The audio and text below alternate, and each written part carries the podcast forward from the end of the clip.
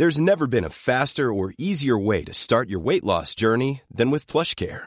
PlushCare accepts most insurance plans and gives you online access to board-certified physicians who can prescribe FDA-approved weight loss medications like Wigovi and Zepbound for those who qualify. Take charge of your health and speak with a board-certified physician about a weight loss plan that's right for you.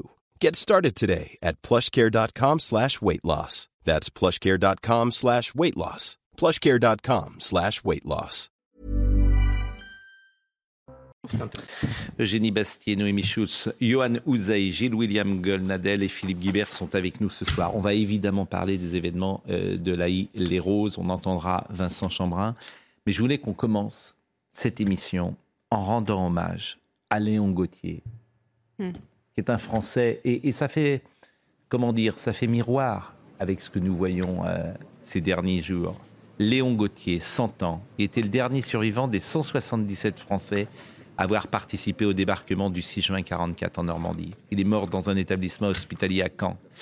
Euh, C'était le dernier membre du commandant Kiefer, ce bataillon de 177 fusiliers marins qui avait débarqué sur les côtes normandes. Il était né en 1922. Donc c'est des gens qui arrivent d'un autre monde, d'un autre siècle, d'une autre France.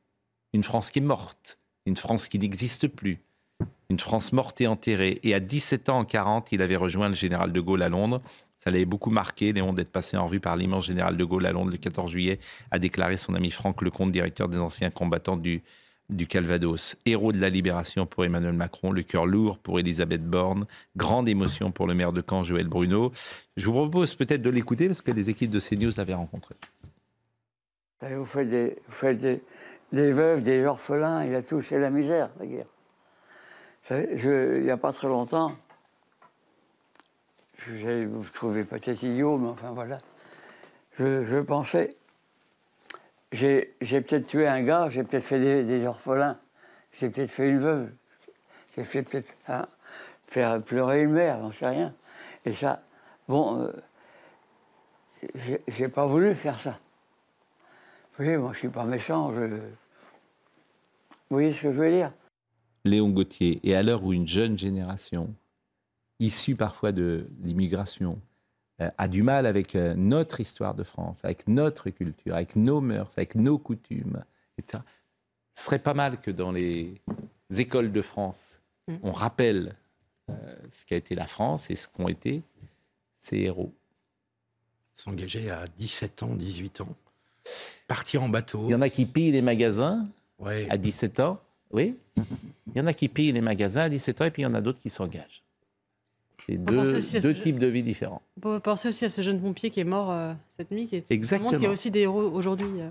Exactement. Et je voulais effectivement euh, en parler de ce Ah oui. jeune euh, pompier qui est mort ce matin, qui a fait un accident euh, cardiaque.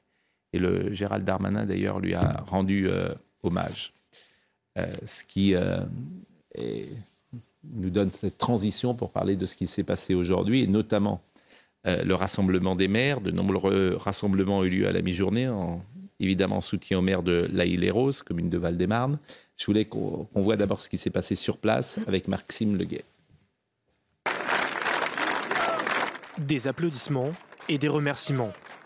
Derrière les banderoles, en tête de cortège, Vincent Jeanbrun mène la marche. Avec lui, Valérie Pécresse, Gérard Larcher ou encore Éric Ciotti ont fait le déplacement pour le soutenir. Cet après-midi, ils ont marché avec une banderole qui avait pour slogan Ensemble pour la République, avant que le maire de l'Aïle-et-Rose ne prononce un discours qui sonne comme un cri d'alarme. Nos mairies sont attaquées. Les élus, les professeurs sont agressés. Nos forces de l'ordre et de secours sont prises pour cible quotidiennement. Même nos médecins, même nos postiers ne rentrent plus dans certains quartiers. Ça ne peut plus durer. Une Marseillaise a retenti.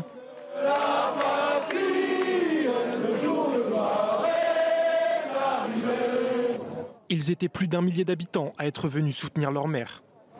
C'est important de l'aider euh, dans sa démarche euh, et puis ce qu'il subit, quoi, lui et sa famille. Donc surtout pour les enfants. euh, donc voilà, je, je suis entièrement de son côté.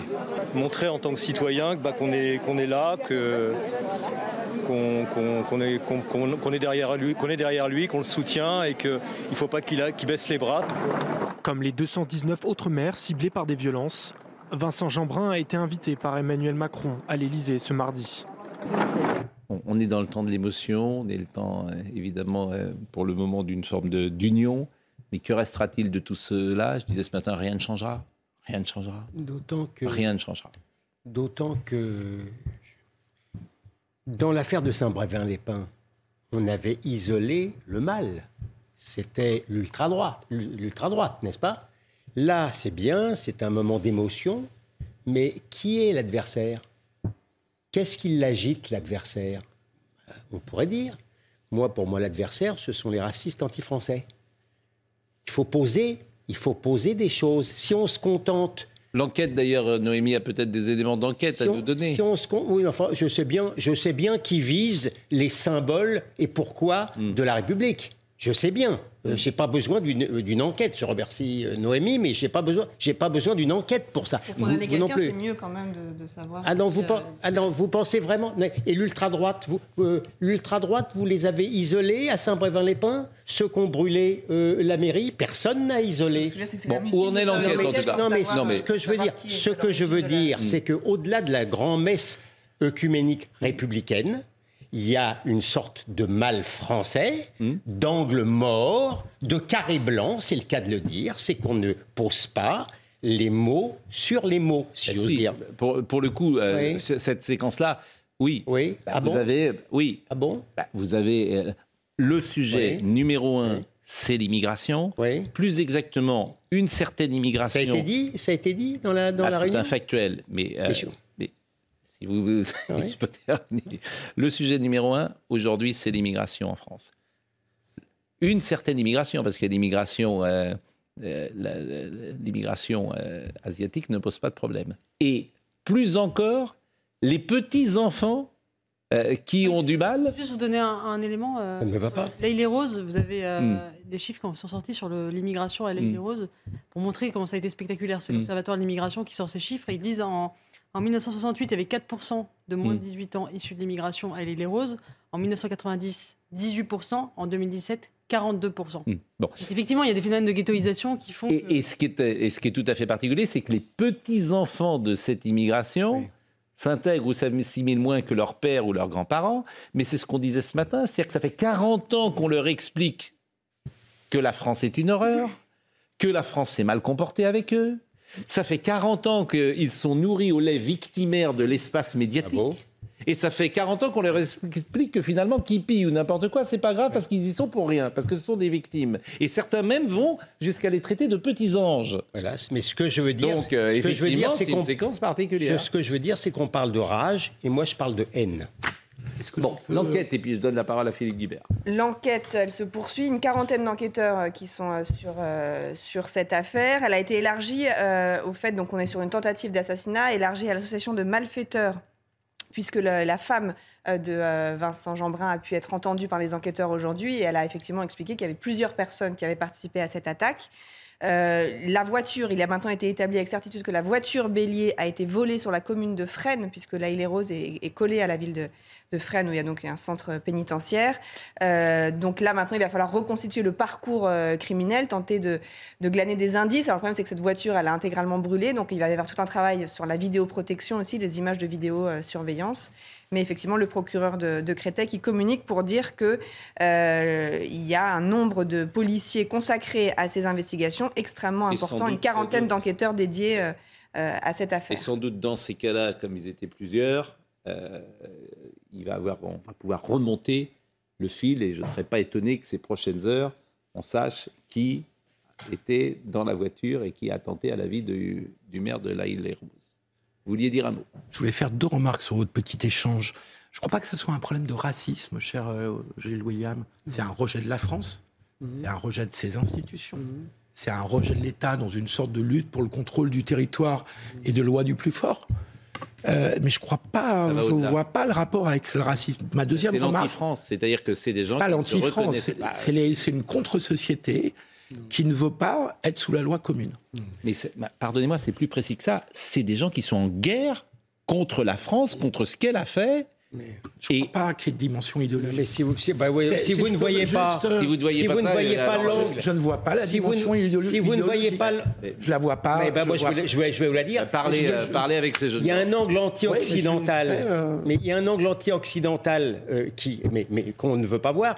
Pourquoi croyez-vous que l'ONU, l'ONU réagisse en, en- en- en- en stigmatisant C'est une commission de l'ONU. hein, Oui, mais Oui. d'un C'est une aréopage. commission où, figure la Russie. A- oui, oui. Où il y a la. d'un aréopage, d'un aréopage anti-occidental. Pourquoi croyez-vous que l'Algérie s'autorise Mais je, Non, mais pourquoi croyez-vous cela que ces pays-là récupèrent l'affaire contre nous, ça c'est une évidence, Gilles William.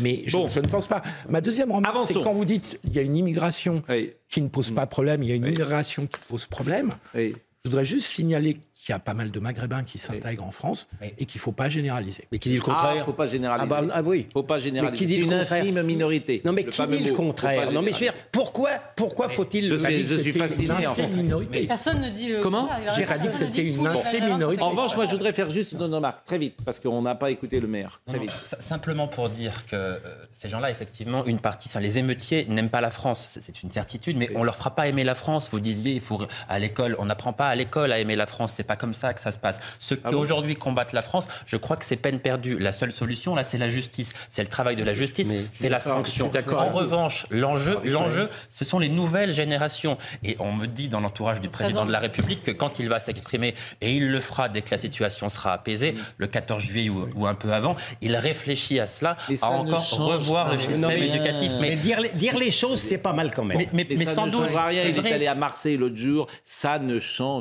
rien. En tout cas, il y aura des ne annonces. En tout cas, il y aura que- des annonces là-dessus, Mais Pascal. Voilà, je ne peux pas vous dire autre chose. 40 ans. Et on y croit, ou on n'y croit pas. Mais, Mais si on n'y n'y croit croit pas, pas. bah alors on fait plus de politique quand on fait Sauf- plus rien, Pascal. Mais, Si mais on- bien si sûr, on mais, croit plus à rien. mais mais Oui. mais mais il n'y a plus de solution. Mais vous voyez pas la Il n'y en a plus. Mais vous voyez pas il n'y en a plus. Il y a des solutions pour les nouvelles générations. Pour n'y celles-ci, je suis d'accord, il y en a Mais plus. vous voyez pas la dimension Mais On a un président, on a un président qui devant Avançons. Monsieur Berlot et Berluet qui lui présente un plan. On dit mais il faut pas qu'un mâle blanc présente à un autre mâle blanc un plan sur les banlieues. Si vous voyez pas, pas si vous voyez problème. si vous voyez pas cet angle-là que vous ne voulez pas voir, on est condamné à le vivre Vous pendant encore beaucoup 20 les ans. choses sur le- le- la question raciale, c'était pas ça la, la question de Borloo. C'est de savoir si on remettait de l'argent sur le bâti. Mais, mais Je vous parle de la sortie présidentielle. C'est plus l'enjeu, le bâti, c'est plus du tout Bon. l'enjeu, on est tous d'accord Euh, là-dessus. on va écouter euh, le maire euh, Vincent Jeanbrun, si vous le voulez bien, qui a... Ah oui, euh, d'ailleurs, il y a une chose qui m'a euh, choqué.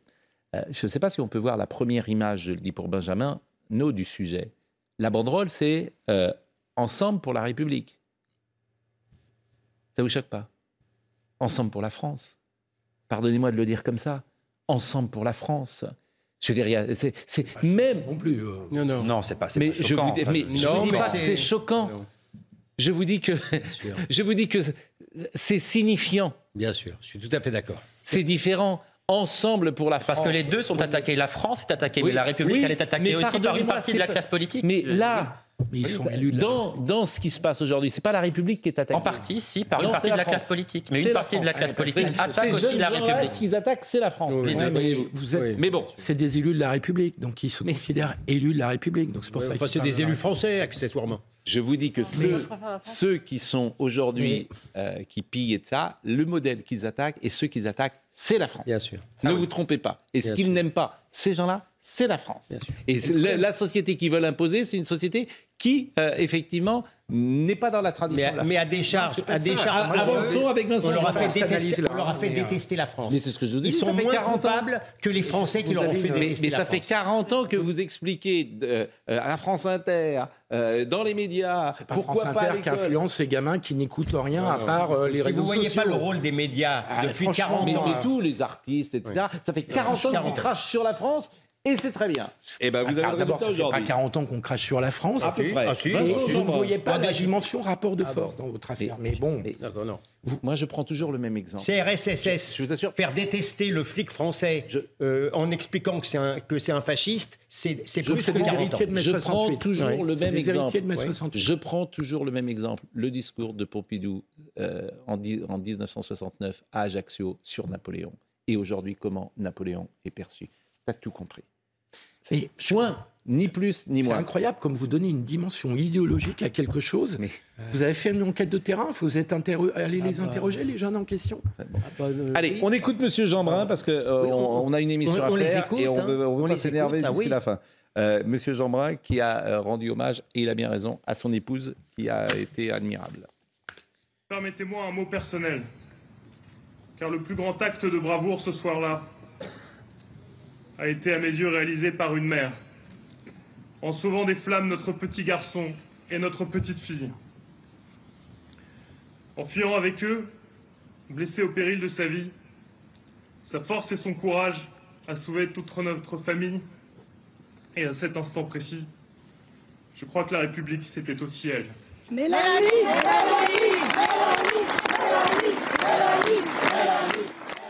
J'ai rien contre Valérie Pécresse, mais je l'ai écoutée pendant toute la campagne électorale. Je m'étonne même que, elle-même ne proposait pas les solutions qui permettaient d'aller euh, sur ce sujet euh, euh, plus en avant. Vincent Jeanbrun, deuxième passage, le vrai visage des émeutiers. Après trois nuits sans sommeil, épuisé mais toujours déterminé dans le silence d'une nuit que nous trouvions étonnamment calme, nous avons vu le vrai visage des émeutiers, celui d'assassins. Empêchés d'incendier l'hôtel de ville, symbole de la République, ils ont redirigé leur haine en recourant à un acte ignoble. Ils ont voulu assassiner ma femme et nos deux jeunes enfants dans leur sommeil et les brûler vifs en tentant d'incendier notre maison. Alors permettez-moi un mot personnel, car le plus grand acte de bravoure ce soir-là a été à mes yeux réalisé par une mère, en sauvant des flammes notre petit garçon et notre petite fille. En fuyant avec eux, blessé au péril de sa vie, sa force et son courage a sauvé toute notre famille. Et à cet instant précis, je crois que la République, c'était aussi elle. Et on sent évidemment son, toute son émotion et, et- et effectivement euh, la crainte, la peur également qui a existé. C'est-à-dire qu'il a d'un courage qui force l'admiration, parce que beaucoup à sa place auraient renoncé. Il vit quelque chose d'absolument dramatique. On a voulu tuer euh, sa femme, quand même. Je ne sais pas si vous vous rendez compte, la peur qu'il a dû ressentir. Et malgré cela, tout de suite, il remonte et il dit on continue, parce qu'il a vraiment l'amour de la France au cœur et le service surtout. Le- parce que les élus, vous savez, beaucoup de Français euh, considèrent que les élus sont un peu des nantis, sont des privilégiés, etc. Mais vous savez, les élus locaux, il n'y a rien de plus difficile que ce métier-là. On est sollicité en permanence. On se prend des gifles à longueur de temps. On est mal payé. On est obligé de travailler à côté. On est sollicité 7 jours sur 7. C'est vraiment, c'est pas un métier. C'est quelque chose qu'on a au cœur qui vous engage sacerdoce. 7 jours sur 7. Euh, démocratie attaquée, Vincent Jeanbrun. En vérité, c'est la démocratie elle-même qui est attaquée. Chacun de ces symboles sont aujourd'hui visés. Nos mairies sont attaquées. Les élus, les professeurs sont agressés. Nos forces de l'ordre et de secours sont prises pour cible quotidiennement. Même nos médecins, même nos postiers ne rentrent plus dans certains quartiers. Ça ne peut plus durer. Il n'était que de sang. Nous sommes des milliers. Nous sommes des millions. Alors ne nous laissons pas abattre. Ne nous laissons pas impressionner. Relevons nos manches et mettons-nous au travail. Ensemble, nous aurons raison d'eux.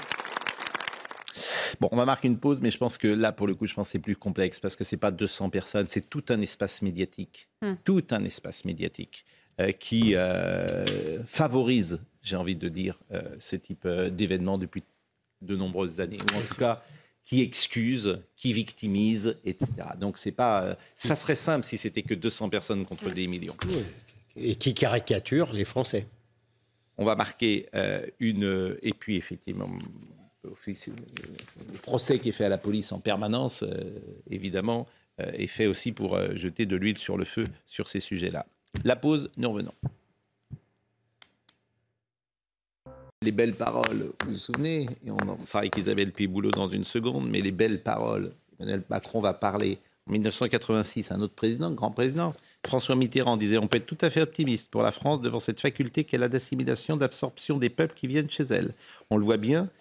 Pour les immigrés d'aujourd'hui, une seule génération suffit pour qu'ils s'intègrent. On peut citer Jacques Chirac en 2005. 1986, François Mitterrand. Ouais. Oui, il s'est trompé sur la Ah, capacité mais tout- d'intégration. Il disait même les, les étrangers sont, sont chez eux, chez nous. Bon, Isabelle Piboulot.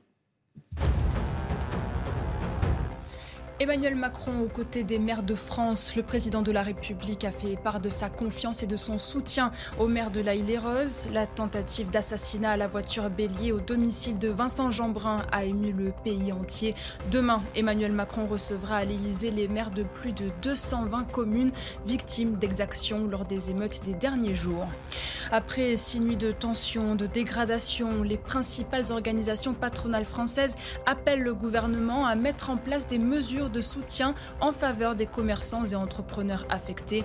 Certaines entreprises ne pourront reprendre leur activité avant plusieurs semaines et beaucoup subissent déjà d'importantes baisses d'activité.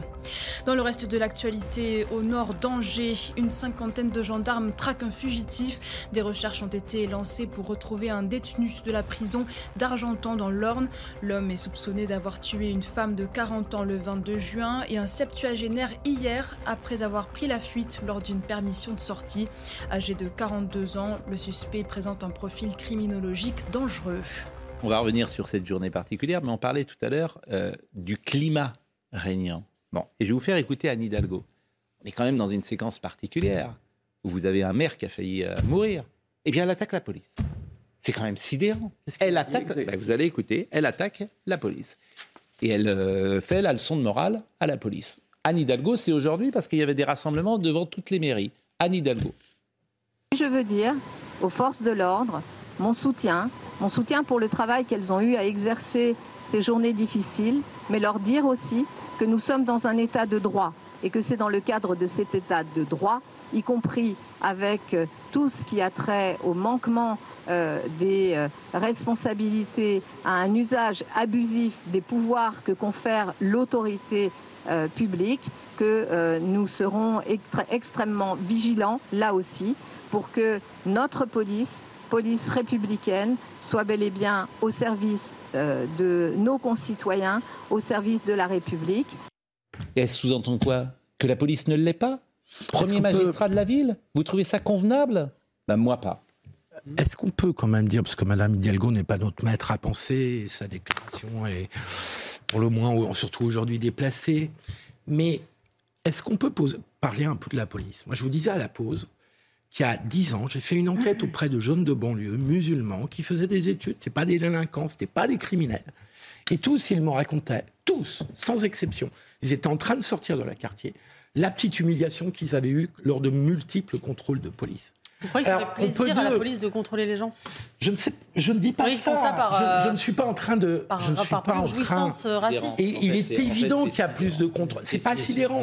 c'est une réalité que vous est-ce qu'on- déniez. Non, mais est-ce que vous Mais il y pouvez. a plus de y a plus de contrôle. Et je ne nie pas qu'il y a plus de contrôle. La question, c'est pourquoi les policiers le font Mais il y a plus de pas- contrôle. pas il y a plus de contrôle sans doute dans les que, cités que dans le 6e arrondissement de Paris, c'est tout. Parce qu'il y a plus de ces trafic. gamins Ouais. qui Parce qu'il y a n'étaient plus pas- de clandestins. Euh, Voilà Et pourquoi. pourquoi ces gamins qui étaient en train de faire des études, qui aujourd'hui doivent être mariés avec un boulot, pourquoi ils gardaient ce souvenir des contrôles Oui, oui, mais. Vous n'éliminerez pas complètement Bien sûr. cette bien sûr. réalité. Non, mais personne. Non, mais je. Allez. Personne. Non, mais oui, mais allez. On peut, pas vous laisser insulter la police et aller comme ça. pas insulté la police. Euh, bah, excusez-moi. Votre Non, réaction Philippe. est... Non, mais excusez-moi. Euh, non, mais insulté c'est tellement, police, hein. c'était- c'est c'est tellement, c'est tellement la tarte à la crème. D'abord, les policiers, il est un peu normal que dans zone- des zones criminogènes, ils, ils fassent davantage de contrôles. Ensuite, personne ne prétend que dans un jeu, effectivement, on présente les flics comme des beaufs racistes. Ils se conduisent tous euh, euh, formidablement. Mais de là à expliquer ce qui nous arrive par ça, ça n'a aucun sens. Et Madame Hidalgo, Non, Philippe, ne répondons pas. Madame Philippe, Hidalgo qui ne euh, sait même pas Madame Hidalgo qui ne sait. Madame Hidalgo qui ne sait même pas faire son travail dans sa ville, Oui. qui ne sait même pas rendre cette ville propre. Et, et- et- et qui permet de- d'expliquer aux gens qui doivent bien faire leur travail, ça me gêne un peu. Il n'y a pas de Bon. mort en 5000 d'émeutes euh, d'une. Avançons, avançons, euh, revenons sur euh, là il est rose et re- voyez une séquence par exemple touchante, le maire qui rentre chez lui et euh, qui voit au loin des jeunes enfants euh, qui crient son nom et qui, euh, c'est une image qui a dû lui réchauffer le cœur. Euh, C'était, je pense, ce matin, Benjamin O, cette image, et c'est le maire qui l'a mis lui-même sur les réseaux sociaux, euh, Monsieur Vincent Chambrin. Voyez cette séquence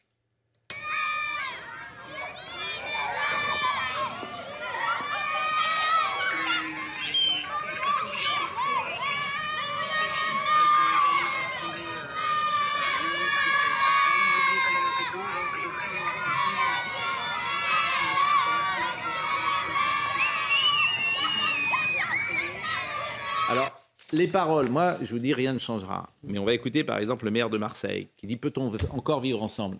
Moi, je pense que c'est plus possible. Donc, je vous le dis, chacun, c'est ce d'ailleurs ce qu'avait dit François Hollande, partition. Hélas, hein, chacun ira de son côté. Euh, euh, les communautés euh, vivront, c'est ce qu'avait dit également euh, l'ancien ministre de l'Intérieur, en espérant qu'elles ne soient pas face à face.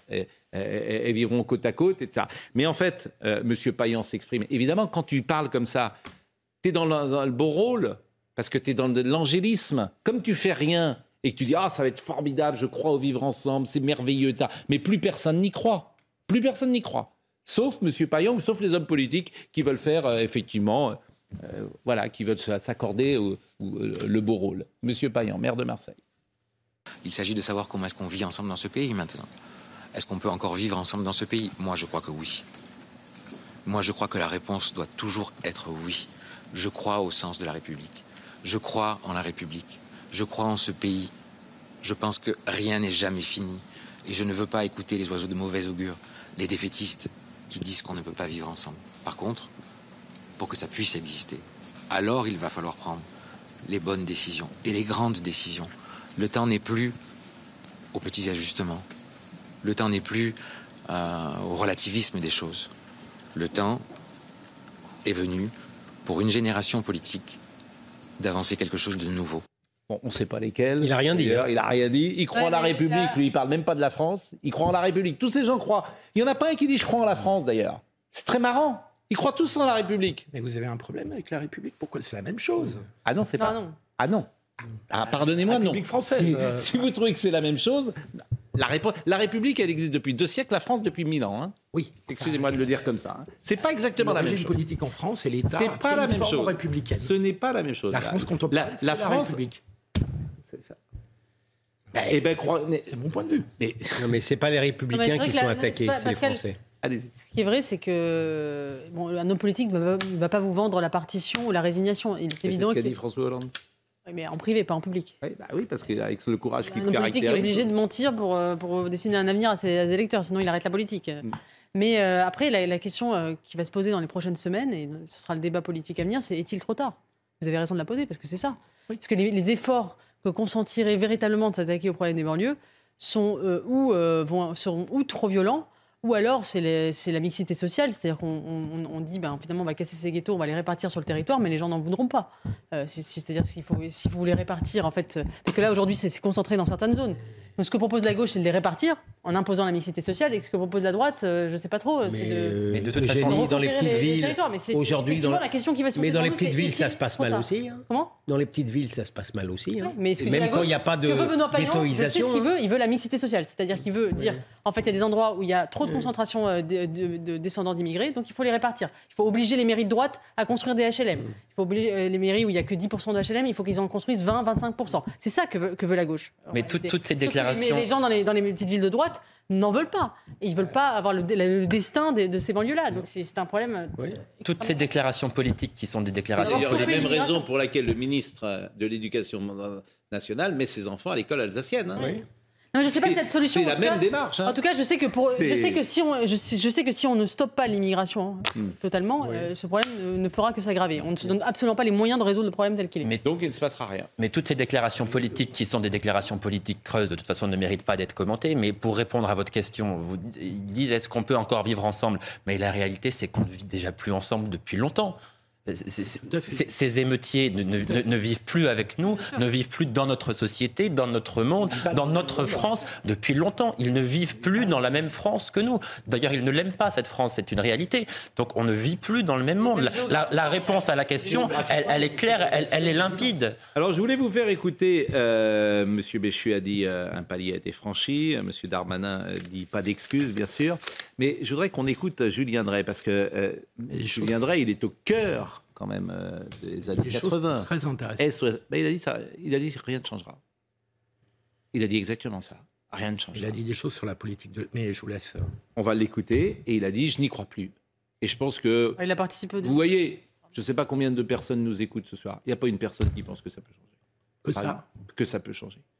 Il y a un précédent, il y a 2005. Il y a- Rien n'a changé après 2005, donc Il y on en a un il y a précédent. pas une personne. Parce qu'en fait, euh, comme il faudrait changer complètement de logiciel, mais complètement, c'est-à-dire, il faut, faut- faut faire un- un- une sorte de reset. Et, et de re- Tout ce qu'on a fait depuis 40 ans n'a pas marché. Tout. Beaucoup de choses, ouais. Tout. Bah, Qu'est-ce qui a marché?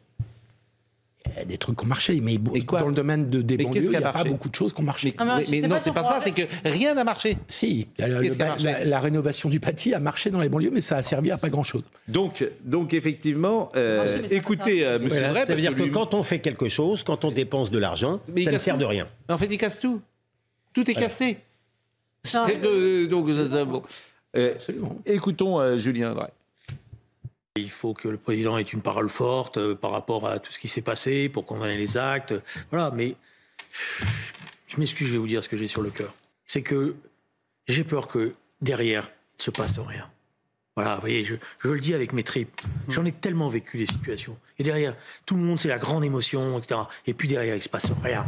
Tout continue comme avant. Voilà. Et la prochaine fois, on tirera dans le tas. Parce qu'on ne pourra plus faire autrement. Je vous le dis comme je l'ai, sur le cœur, voilà, avec presque des larmes aux yeux. Parce que ça fait 20 ans qu'on se bat les uns les autres. Et j'en ai vu des dizaines, des amis à moi, sur le terrain abandonnés, en disant on n'en peut plus, on n'est jamais écouté, on n'est jamais pris en considération. Enfin bon, je vais pas attaquer Julien Drey parce qu'il n'est pas là pour se défendre, mais il a quand même participé avec SOS Racisme Non. au fait de la criminalisation de, de- de toute volonté de limiter les flux migratoires dans les années 80, quand des gens, déjà, et la droite alertait. ça l'enjeu dans la- Pardon, mais. Ah non, mais j'ai l'impression que ceux qui, depuis 30 ans, alertent contre l'immigration et disent que l'intégration, sinon, ne va pas être réussie, ce ne sont pas eux qui doivent se couvrir de cendres. C'est tout. Je peux juste me faire l'interprète de Julien Drey et de ce qu'il a sur la patate, au-delà de ce qu'il a dit c'est que la politique de la ville considère que ce sont les petits hommes gris que vous détestez tant, Pascal, qui ont planté la politique de la ville en mettant tout l'argent sur le bâti, sur les architectes, et que les gens, on ne s'en est pas occupé.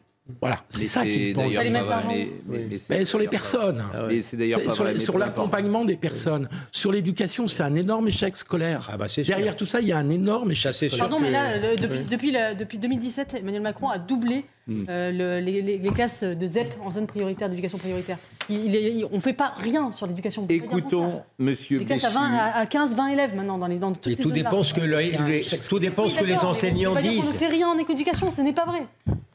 Écoutons, euh, écoutons Monsieur Béchu qui disait un palier a été franchi. Il y a des paliers qui ont été franchis. Dans ces paliers, il faut d'abord dire les choses. Pas les taire, pas utiliser des euphémismes, pas expliquer que euh, c'est une forme euh, de violence symbolique. On n'est pas dans la violence symbolique, on est dans une tentative d'assassinat, de meurtre. Et montrer que cette intimidation, qui finit par fragiliser la démocratie, parce que si demain les mères ont, les mères ont peur pour l'intégrité intégrité physique, si les conjoints de ceux qui veulent s'engager lui disent tu n'y penses pas, pense à notre famille, euh, pense à tes enfants, qu'est-ce qui se passera? On n'aura plus de candidats? On se retrouvera dans une situation où on fragilisera la démocratie. Défendre les maires, c'est défendre la démocratie. Alors, ce qui a été frappant, évidemment, ces derniers jours, c'est le profil des interpellés, qui sont incroyablement jeunes. C'est pour ça que euh, l'excuse de minorité, ben, effectivement, ces jeunes gens, par exemple, qui sont entrés dans la maison euh, du maire, moi, je me moque qu'ils aient 13, 14, 15, 16 ou 17 ans. Je les juge comme des adultes. Tentative d'assassinat, ils ont 15 ans, je les juge comme des adultes. Ça ne sera pas le cas. Ça ne sera pas le cas, euh, vous avez raison. Ça ne sera pas le cas. Et a- parce qu'en fait, l'excuse de minorité euh, euh, fait que ces jeunes gens sont dans l'impunité totale et c'est une des raisons pour lesquelles aussi. Alors, ils ne euh, sont pas dans l'impunité totale. La peine encourue est, est- est divisée par deux par rapport à la peine euh, encourue par un adulte. Noémie, il y a Est-ce qu'il y a un mineur qui va faire de la prison Il y a deux jeunes Ah oui, gens. il peut. Il y a La prison deux ferme. jeunes Est-ce que après ces émeutes, est-ce qu'il y a un mineur qui va faire de la prison ferme? Bah, si, si les personnes qui, qui sont à l'origine de cette tentative d'assassinat, les faits sont graves, la peine encourue pour un adulte, c'est la réclusion criminelle à perpétuité. Mm. Si on identifie qu'il y a des mineurs parmi qui ont participé à cette tentative d'assassinat, c'est tout à fait possible qu'il y en ait qui, Mm. fassent de la prison. Il faudra voir l'âge qu'ils ont, le profil, le, le, le- le- le- le- enfin, encore une fois, c'est, on peut pas faire de la justice euh, prédictive, mais oui, il peut, il peut y avoir de la prison ferme pour des mineurs, Mm. bien sûr. D'autant- D'autant qu'en plus, enfin, on dit souvent la prison ne sert à rien, mais en fait, là où elle sert, c'est généralement plus on est jeune, plus elle sert. C'est-à-dire que quand on Bah, c'est- montré les, montré les travaux, par exemple, de- du pédopsychiatre Maurice Berger, qui dit que effectivement, euh, là où la prison peut être utile, c'est justement quand c'est les premiers cas de délinquance, parce qu'elle elle arrête tout de suite finalement la Mm. spirale de la délinquance, euh, des, des, des- même des courtes peines. euh, Oui, il y, a- départ. il y y en a d'autres qui disent que c'est au contraire, vous sortez plus, euh, plus délinquant que vous n'êtes, vous n'êtes rentré. Oui, bon, enfin, il n'y a rien à faire. donc, bon. Non, mais en tout cas, il ne faut pas dire que c'est l'impunité totale. Mais écoutez, Certes, l'excuse de minorité est rare- très rarement écoutez, levée. Elle n'a pas été levée dans l'affaire Shaina, donc on la voit, on voit pas. Noémie, l'autre jour, il y a deux jeunes gens Vous allez me parler de l'affaire de Nice. de Cannes, de Cannes, De Cannes. qui ont attaqué une grand-mère, qui ont failli la tuer, ils n'ont rien. Donc, euh, ils n'ont rien. Donc, c'est- c'est c'est extravagant. Continuons comme ça. Continuons comme ça. Ils n'ont rien. Ils, ont, Ils passé sursis. 10 mois en centre éducatif fermé. La belle affaire. Ils ont failli tuer cette grand-mère. Si c'est votre grand-mère, peut-être que vous Mais je dis réagirez. pas, Pascal, Mais non, mais je, je dis pas. Enfin, Mais ils encore ont une fois, rien. Ne, ne me prenez pas à partie. Mais ils n'ont rien. Mais vous avez d'abord. je vous vous, explique. avez raison. Je Ils vous n'ont explique qu'ils ont passé 10 mois en centre éducatif eh ben- fermé. eh ben, Vous d'accord. jugez que c'est pas suffisant, mais Eh ben, on peut, c'est rien. dire. Vous trouvez que c'est suffisant Non, Bon. je, je ne dis pas si c'est suffisant ou pas suffisant. Je, Mais- je dis les faits tels qu'ils sont. Vous avez raison, et, je- vous avez raison, j'ai pas à vous mettre, vous, vous avez parfaitement que je raison. je Attendez, pas là pour donner mon je voudrais hein. écouter euh, Gérald Darmanin euh, sur le profil des, des intervenants. Mais vous avez parfaitement raison, euh, je, n'ai pas à dire ça. Euh, en revanche, on écoute Gérald Darmanin sur le profil des interpellés, parce que ça, c'est intéressant. Sur les 3400 interpellations, je viens de dire aux, commerçants qui m'ont écouté, il y a un tiers de ces 3400 personnes qui sont mineures. La moyenne des interpellations d'âge de ces personnes qu'on a interpellées, c'est 17 ans. Ce sont des gens très jeunes. 60% d'entre eux ne sont pas connus des services de police. C'est le contraire de ce que nous vivons d'habitude. En général, on voit des multirécidivistes que la police connaît. Euh, là, ce sont des gens qu'on ne connaît pas. Quasi essentiellement euh, des garçons. Mais ne trouvons pas euh, qu'il y a deux bandes rivales dans le pays, qui seraient d'un côté les forces de la République et de l'autre côté les délinquants. Non, il y a une bande ou des bandes qui commettent des actes de délinquance, et puis il y a des policiers et des gendarmes qui ont l'ordre républicain euh, qui est concédé par la nation et qui rétablissent l'ordre pour éviter que justement la pharmacienne qu'on a vu tout à l'heure se fasse brûler dans sa pharmacie, que le centre social se fasse détruire et que euh, les paupiers se fassent tirer comme des lapins lorsqu'ils vont sur un feu. Donc il ne faut pas confondre les choses et il faut remettre, si vous me permettez, la mairie au, au milieu de la ville. Non, ce que je veux rajouter, c'est que les, les personnes de 17 ans maintenant n'ont rien à voir avec les personnes de 17 ans d'il y a 30 ans. Ils ont 20 cm de plus, ils sont beaucoup plus forts, ils organisent des tournantes dans les caves, c'est plus les mêmes mecs. Non mais, euh, je vous... Oui des tournantes... dans le- Attention à la généralisation. Bien sûr, je- c'était pour vous montrer l'état, si j'ose dire, de maturité physique des, des mômes, enfin des mômes, des, des, des, des gens de 17 ans maintenant par rapport à, à- à- à- aux mineurs. Nous sommes parfaitement Il y a 30 ans, c'est plus les mêmes. Alors, le préfet euh, Hugues- Pascal, le chiffre le plus inquiétant qu'il a donné le ministre, 60% qui n'étaient pas connus des services de police. C'est effrayant. Ça veut dire que euh, les services de police, ils en connaissent des jeunes, hein, euh, surtout en particulier dans ces quartiers. Ça veut dire que Donc ça veut dire que la majorité. Ça veut dire que tout le monde est délinquant. Ça veut dire qu'une bonne partie de cette jeunesse est délinquante. Et Et, ce pas qui est à, sombrer dans la Et délinquance. ce qu'il est intéressant de voir, alors ça ne concerne pas les mineurs qui ne peuvent pas être jugés en comparution immédiate, mais on commence à avoir les premiers euh, retours des. Mm. condamnations en comparution immédiate. Et on a, pour avoir les, des infos sur Bobigny, Pontoise, Versailles, vous avez beaucoup de condamnations avec mandat de dépôt. C'est-à-dire que euh, vous avez des personnes, qui, euh, y compris parfois des, des primo-délinquants, qui sont condamnées avec maintien en détention. Mm. Euh, à Pontoise, sur, 14, euh, sur 16 personnes qui étaient euh, jugées, euh, euh, 14 ont été condamnées avec mandat de dépôt. À Versailles, c'est 9 sur 9. Donc, euh, ça, ces chiffres, ils vont évoluer, parce qu'on en est au début des comparutions immédiates, mais il y a effectivement, semble-t-il, une fermeté. euh, Ça, c'est intéressant. Alors, j'ai suivi, je- et je vais, de fermeté, Ça, dire. c'est assez intéressant. J'ai Ça, suivi, et je vous invite à le faire, Rafik Shekat. Rafik Shekat. Il est avocat de formation, diplômé en droit et philo. Et euh, je suis depuis tout à l'heure euh, son thread, ça s'appelle Thread, ouais. Thread, sur euh, comment dire euh, Twitter. sur Twitter.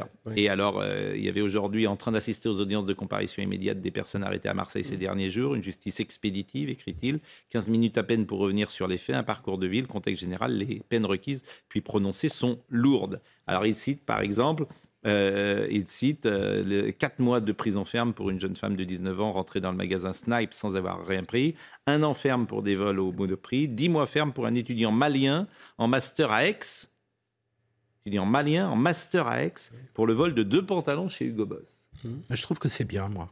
Non, mais je, je- ce je que pense trouve que extraordinaire, c'est le profil. C'est-à-dire que d'un côté, tu es en master, donc tu pourrais imaginer que tu es un petit peu euh, cortiqué, quand même. Et de l'autre côté, tu es un délinquant où tu vas piquer des. Mais souvenez-vous, au moment des, des- Gilets des- jaunes, des- au- vous, vous aviez des personnes aussi. Des pantalons dans un magasin. Au moment des Gilets jaunes, vous aviez Bon. aussi des, des, des- Oui. des personnes qui avaient profité qu'il y avait des pillages sur les Champs-Élysées et qui étaient Oui. repartis avec des Bien polos sûr. et tout. Et là, c'était pas le profil euh, des, Non, non. des jeunes demandes. Il y a un effet d'opportunisme Oui, aussi. oui, oui, oui. On se retrouve entraîné et alors après, on arrive mais- devant le, on Bon. arrive devant le mais on peut juge. pas jouer, là. On peut pas jouer. On se retrouve Ah. entraîné, mais pas à l'insu de son plein gré. Eugénie Bastier. Eugénie Bastier. avec un sociologue, c'est une nouveauté par rapport à 2005, les pillages. C'est-à-dire qu'il y avait eu des attaques Ouais. de mairie, des attaques de commissariat, des attaques d'école. La nouveauté, c'est Ouais. les pillages. Alors, est-ce que c'est. euh, Enfin, comment l'expliquer Je ne sais pas. Est-ce que c'est parce qu'il y a eu le précédent des Gilets jaunes ou parce qu'il y a une sorte de laxisme qui donne euh, un droit à euh, Ou est-ce que c'est euh, un phénomène de radia Moi, je pense que c'est- l'excuse de minorité. Ouais, moi, je Revenons. pense, pardon, pour- Phénomène nouveau. on peut répondre à ça quand Ouais, même. mais on avance C'est un pas. plus grand sens encore de l'impunité et qui est encouragé également par des gens comme euh, Madame Rousseau qui explique que de toute manière, le- on peut piller. Alors, le préfet, justement, Hugues Mouton, Hugues Mouton, qui est un préfet, je ne sais pas d'où il est d'ailleurs, de quel euh, préfet De l'Hérault, De l'Hérault. Oui. Oui, oui. Eh bien, euh, Hugues Mouton, il était interrogé tout à l'heure. Il va prendre une volée de bois vert, puisqu'il a dit deux claques. Oui. Il a pris des, deux claques et au lit. Voilà ce qu'il préconise euh, pour euh, un jeune adolescent qui fait Oui. des bêtises ou des conneries. Euh, écoutez, Hugues Mouton. Une éducation, ça commence à la naissance. Oui, mais vous savez, Moi, je vais vous dire franchement. vous savez je vais bien vous dire dans certains quartiers, il y a d'abord, non, non, il n'y a les- pas de certains quartiers, il n'y a pas d'effet culturel. Quand on a des enfants, on met au monde des enfants, on s'en occupe dès la naissance. Si effectivement, dans les 12-13 premières années, ces enfants euh, sont élevés comme des herbes folles, il ne faut pas s'étonner qu'à 12-13 ans, on, on les voit caillasser des, des véhicules de police ou piller des magasins. Tout le Moi, je vais vous dire quelque chose. égalité, hein. Je sais qu'en euh, 2019, euh, le Parlement a interdit la fessée. Mais très franchement, de vous à moi, si demain vous attrapez votre gamin qui descend dans la rue pour brûler des véhicules de police, ou les caillasser des pompiers, ou piller des magasins, la méthode c'est quoi? C'est deux claques et au lit. C'est ce que faisaient nos grands-parents. Oui, j'ai vu plein, beaucoup de gens s'indigner sur les réseaux sociaux de cette sortie en disant quelle honte, ils justifient les violences à l'égard des enfants par les mêmes d'ailleurs qui trouvent des excuses. Madame. Rousseau.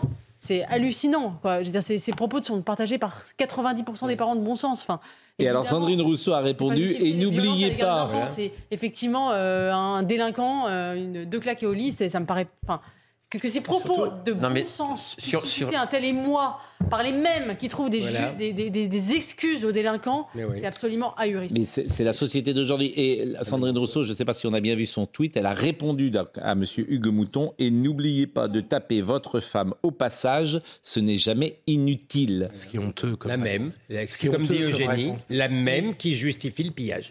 Mais la- question des parents est essentielle. Et il faudrait que les gens qui sont outrés, il y en avait beaucoup en effet sur Twitter à gauche, nous expliquent quelle est la bonne méthode pour les parents. Hmm. Parce que quand on a un gamin violent qui est sorti deux, trois nuits pour faire des émeutes, quelle est la bonne méthode? J'aimerais que j'aimerais qu'ils nous expliquent. Or, quand on discute un petit peu avec eux, il n'y a jamais de bonne méthode. Euh, L'éducation positive, la bienveillance Hmm. et le dialogue, je ne crois pas que ça soit une réponse au problème. Mais d'abord, Sandrine Rousseau, en plus, elle- à nouveau, elle dit n'importe quoi. pa- par- pardon. Mais Rousseau, parce que dé- déjà, Elle mettre sur un pied d'égalité une gifle à son enfant et le fait de tabasser sa femme, ça n'a absolument sûr. aucun sens. C'est ridicule. Donc passons là-dessus très rapidement. Ce qui est reproché au préfet sur le fond, je suis d'accord avec Eugénie. Il a raison. Moi, des baffes, j'en ai reçu. Ça m'a servi. Ça m'a permis d'apprendre des choses. Et quand j'en ai reçu, j'ai pas recommencé. Je ne dis pas qu'il faut frapper ses enfants, mais je dis que de Ah, temps en temps, une baffe, voilà, moi, ça ne m'a. Peut-être parce que j'ai eu Moi, filles, mais j'ai jamais donné une claque Non, à une de mes mais filles. hein. Moi, Moi, moi, moi, j'en ai reçu. pas- Vraiment, ça, n'est mais jamais arrivé. J'en ai pas reçu. J'en ai pas. je ne, peux- je ne recommanderais pas ça, mais non, mais j'en ai de la chance. Peut-être était-elle. J'en ai pas, j'en- j'en ai pas reçu beaucoup, mais quand j'en ai reçu, ça m'a servi. Je dis pas qu'il faut frapper ses enfants, mais je dis que ce qui est reproché à ce préfet, que vous ne le disiez non, pas, mais c'est précisément ce que je dis. Mais ce qui est reproché à ce préfet, c'est de dire l'inverse de ce que dit la loi, alors qu'il est lui-même le représentant de la loi. C'est ça qu'on lui reproche en fait. Il, il y a quelque chose de métaphorique que fin de ne pas entendre Madame Rousseau. Personne ne dit qu'il faut tabasser ses enfants. On parle d'une gifle. au- Voilà, au bon. premier degré. Deux claques et au lit, c'est une expression métaphorique. Je l'ai entendu exactement comme ça, avec un peu d'intelligence et nuance. Je pense qu'on peut l'entendre comme ça. Donc Madame Rousseau, manifestement, comme toujours, est sur un, un autre registre. J'attends d'avoir le tuto de la bonne, euh, du bon comportement parental. Jean-Luc Pour aller attraper un Bon. gamin qui est sorti en émeute. C'est d'ailleurs des- J'aimerais- avoir la bonne solution. C'était d'ailleurs très émouvant cette scène où on a vu le père aller chercher. euh, Voilà. Oui, et qu'il mettait dans, ça- le, dans, le- dans ça coffre. Très émouvant. Bon. euh, la gauche et la police, on en a parlé. On peut rappeler le tweet de Jean-Luc Mélenchon. Les riches, les puissants se sont ensauvagés. Ils veulent vivre à part, des nuisibles, comme dit leur police, les tenir à distance, les mater. Les riches ne veulent plus vivre avec les autres. Ils ont leur quartier barricadé, leurs moyens de transport, leurs hôpitaux. Bon, ce qui- C'est bien le monsieur qui voyage en business class. Oui, et puis qui Oui. met euh, Oui. les autres euh, euh, en, en économie. Oui. Comment? Ah oui. Il y a un million d'euros. de- Au plus. Non, non, plus. Économie. Ouais, il a un appartement, je trouve pas que l'argument soit formidable. Euh, Il s'est suicidé, de toute façon, Jean-Luc Mélenchon. Mais- Moi, je l'ai dit déjà la semaine dernière. Euh, C'est possible, mais. euh, la NUPS et le, la LFI s'est suicidé, se sont suicidés. Hmm. Le PC et le PS ont essayé de sauver vaguement le Nord parce qu'ils ont des élus locaux qui ont l'expérience locale. Mais. LFI s'est suicidé dans cette affaire. Et ah, oui. Le contraste avec Mélenchon en 2012, qui Oui. disait au propos des, à Oui. propos des émeutes d'Amiens Nord, Mm. Ce sont des crétins, des bouffons, Bien des sûr. fourriers du Bon. capitalisme, quand il parlait des, des et des émeutiers. Oui. Le contraste C'est plus le même. Comme il nous reste disant, il a- il a euh, changé sa veste. quelques minutes, la cagnotte euh, en soutien aux policiers, c'est quand même extraordinaire cette cagnotte. On en pense qu'on en veut là aussi, mais jamais il y a eu une cagnotte aussi importante. On a dépassé le million d'euros. C'est un record? Un record, oui. Bon, ça aussi, ça fait sens. Elle a été, elle- on en pense qu'on en veut là encore. Elle a été lancée par Jean Messia, soutien pour la famille du policier de Nanterre. euh, et David Guiraud a produit donc un, tweet de la France Insoumise 500 000 euros pour l'assassin de Naël. Le message assumé, c'est tuer les Arabes et vous deviendrez millionnaire. Vous vous rendez compte, on en est là. Et le gouvernement regarde passer cette horreur sans rien dire, alors qu'il euh, avait fait clôturer en deux jours la cagnotte du Gilet jaune qui avait frappé un solicieux. Un, un policier, c'est D'abord, c'est grave de dire l'assassin de Naël. C'est grave c'est de une dire atteinte- l'assassin de Naël. C'est une extrêmement atteinte à grave, la présomption d'innocence. C'est un délit. Les députés. C'est un délit. C'est une C'est un, dé- c'est un délit Pardon. Ça suppose une préméditation. C'est un délit C'est-à-dire que M. Ah Guiraud, ouais il peut être Oui, condamné bien sûr, c'est une atteinte. C'est une atteinte à la présomption d'innocence, bien sûr. Il il l'a déjà il condamné. dans- pour assassinat. Oui. Non Et ensuite, il n'est pas encore condamné. Bon, pas euh, je crois que Éric Dupont-Moretti euh, a parlé de cette cagnotte. Écoutons-le. Chacun peut participer à une cagnotte, mais je pense pour le coup que euh, ça ne va pas dans le sens de l'apaisement. Et puis j'ai une question euh, en, en- en filigrane, c'est que l'initiative de cette cagnotte, c'est Monsieur Messia. Ouais. Et pardon, je me demande s'il n'y a pas derrière tout ça de l'instrumentalisation. Et, euh, et il y en a qui, qui n'existe que d'un côté, bien sûr, Mais, l'instrumentalisation. mais non, mais la vraie question, c'est une question juridique. Quand on avait annulé la dernière, euh, la dernière cagnotte qui avait été faite pour le titre etc., elle était illégale parce que c'était pour sa défense, tandis que là, c'est pas pour sa défense, c'est pour la famille, donc elle est légale. On pense ce qu'on ce qu'on veut, mais elle est légale. Enfin, manifestement, c'est un record, donc euh, les... C'est significatif. Bah oui. c'est significatif. Bah oui. Euh, voilà ce qu'on pouvait dire ce soir sur ces sujets. Euh, Peut-être que nous pouvons terminer l'émission avec un peu de légèreté euh, et de choses un peu différentes. À quoi bon? De légèreté, pas sûr euh, forcément. Euh, J'ai deux images à vous montrer. Christine and the Queens. Vous avez peut-être vu cette vidéo qui fait le tour des réseaux. Vous savez qui est Christine and the Queens Ça me dit quelque chose, rappelez-nous. Donc c'est... alors, euh, Non, là, vous si je dis c'est une chanteuse, je, je vais la blesser parce que c'est le sens de la vidéo qu'on va entendre. puisque Elle chante, en tout cas, elle chante. Elle chante, mais Non, non, non, pas pas elle. Non, elle. non, il faut- oui. Ah oui, faites attention. Non, c'est compliqué. C'est très genré, vos Elle est, réflexions. elle est née femme, mais elle ne veut. Oui. Elle, elle se vit comme un homme, et elle est très blessée effectivement euh, parce que. Presque de la peine. Ah, c'est ça, j'ai vu ce truc-là. Voilà. Oui, oui, c'est pas mal. Alors, euh, elle- elle- je vous propose de- de- de- de- d'écouter et, de voir ce qu'elle dit, parce que ça aussi, c'est. J'adore. Euh, comment dire, ça représente l'époque. En vrai, il y a un truc qui me frappe quand même.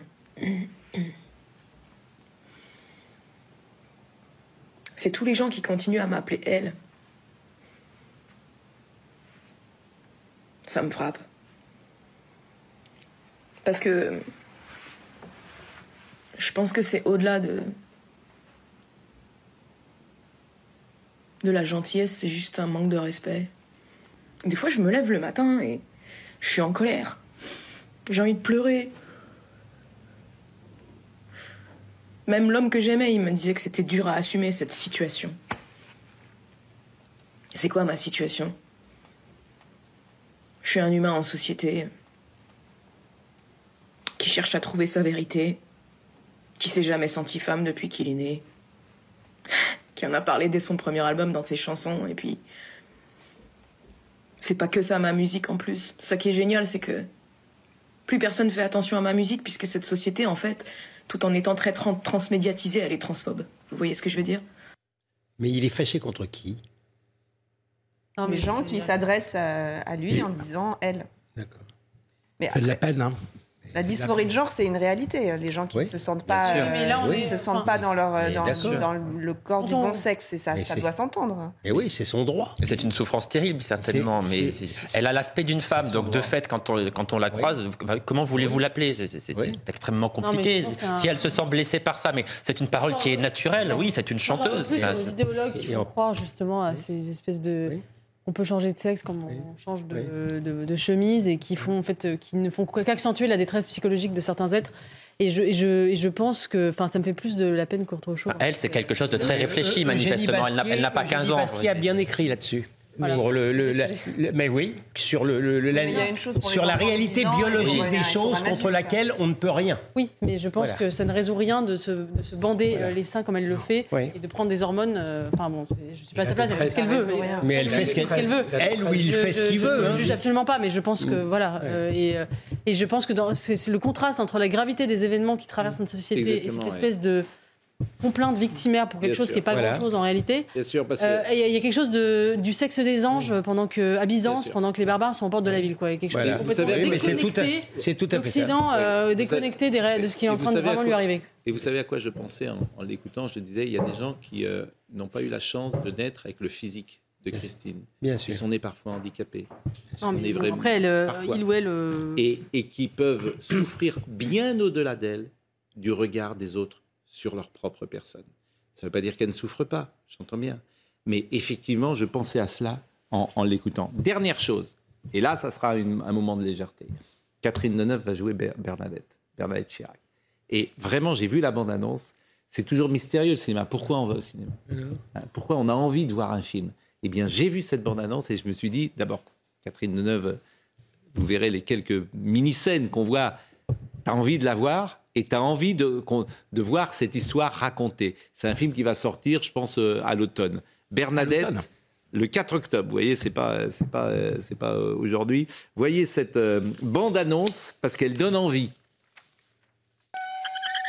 Voilà. Madame Chirac, comme Claude ne m'a pas donné de budget pour commander un vrai sondage d'opinion, je me suis permis d'en réaliser un moi-même sur le personnel de l'Élysée. Alors, euh, ne vous inquiétez pas. Je dois vous prévenir, euh, les résultats ne sont pas bons. Les gens vous trouvent euh, ringarde, Bonjour Madame Chirac. Bonjour Molinier. froide, 19,8, Bonjour Madame. Bonjour Madame Chirac. austère, acariâtre, à égalité avec revêche. Oui, bon, ça va, j'ai compris. Mais pas de panique. Nous allons faire en sorte que les Français découvrent votre vrai visage. Va falloir apprendre à désobéir, Madame Chirac.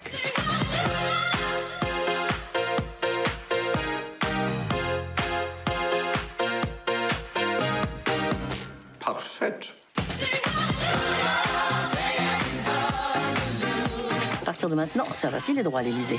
Mais enfin, qu'est-ce que c'est que ce bordel?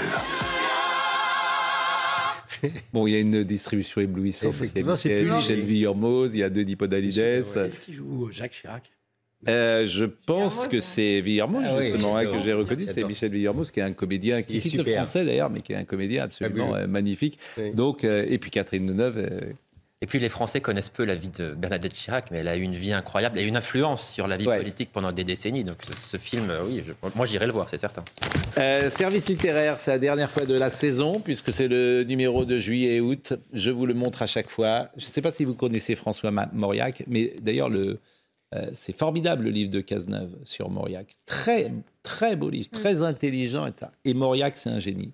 Euh, de la concision, de la haute intelligence. Il y a évidemment ses romans, Thérèse d'Esquerou et, et tant d'autres, mais il y a le bloc-notes. Le bloc-notes, c'est éblouissant. bien sûr. Quand vous vous ennuyez, vous prenez euh, 10 pages du bloc-notes et vous avez la haute intelligence servie par un style incroyablement pur, euh, classique à la française. Euh, on l'appelait parfois Saint-François des Assises. François Mauriac. Bon, et puis alors Mais vous pourrez... jamais trompé. Hein. C'est, je veux dire, son jugement politique, il ne s'est jamais trompé. Eh ben, le service littéraire ne s'est jamais trompé non plus. C'est notre ami François euh, Cereza. C'est vrai que je fais la promotion à chaque euh, début de, de mois. Euh, Lisez-le. Il y a notre ami Bernard Morlino. Il y a plein de papiers euh, qui sont formidables. Il y a également un, un- un papier sur à la recherche des temps perdus avec un livre de, de, euh, Thomas Morales qui a écrit Monsieur Nostalgie. Et il y a un très bon papier de notre ami Philippe Bilger là-dessus. Alors évidemment, Monsieur Nostalgie, ça nous parle. Nous qui disons en permanence ou souvent en tout cas vivement hier. Donc euh, pendant l'été, euh, service littéraire, abonnez-vous, je vous en prie, parce que c'est très important. Abonnez-vous à Service littéraire et à François Cereza. Et euh, on salue euh, François et Ariane, bien sûr, qui euh, sont engagés dans la littérature. Je suis en retard, euh, monsieur, très en retard, euh, monsieur Benkemoun. Bonsoir. Bonsoir, ami. C'est la dernière semaine, c'est la dernière ligne droite. Et oui, après, effectivement, il y a bien un moment, il faut que ça s'arrête. Et après. Bientôt la quille. Hein, certains, partent en vacances.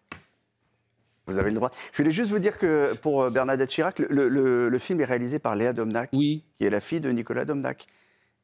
Et oui. Ah bah, euh, bon sang ne, ne saurait Et mentir, comme on dit. voilà, c'est la Eh de- eh ben, écoutez, bravo à elle. Des, des gens qui connaissent bien la, la- la politique, qui a trempé dans, dans- dans la politique, et c'est vraiment euh, l'un des films qui est, qui est Très le plus bonne attendu. idée. Franchement, c'est une très bonne idée de, de film. Ouais. Et je crois que Karl Lagerfeld, que vous n'avez pas reconnu, est, est interprété par euh, François Vincentelli. Voilà. Bon, euh, dans un instant, on va Et vous revenir pouvez aller sur, euh, vite maintenant. allez, allez très vite. On se retrouve dans un instant, le meilleur de l'info. On revoit toutes les séquences fortes et on commencera dans un instant par revoir un, bon euh, extrait de ce qu'a dit le maire de l'Île-et-Rose dans un instant. À tout de suite. Euh, Gérald Ventura était à la réalisation, David Tonnelier était au- à la vision, Marc Fontaine était au son. Merci à Benjamin No, à Robin Piette, à Kylian Salé. Toutes ces émissions sont à retrouver sur cnews.fr. Je salue notre ami Valérie Expert qui nous écoute régulièrement et qui m'avait conseillé justement Monsieur Nostalgie. Valérie qu'on peut écouter notamment sur euh, Sud Sud Radio. Radio. Sud Radio. Sud Radio. Bien évidemment, chaque matin. Euh, donc voilà ce que je voulais vous dire. Passez une bonne soirée et rendez-vous demain matin.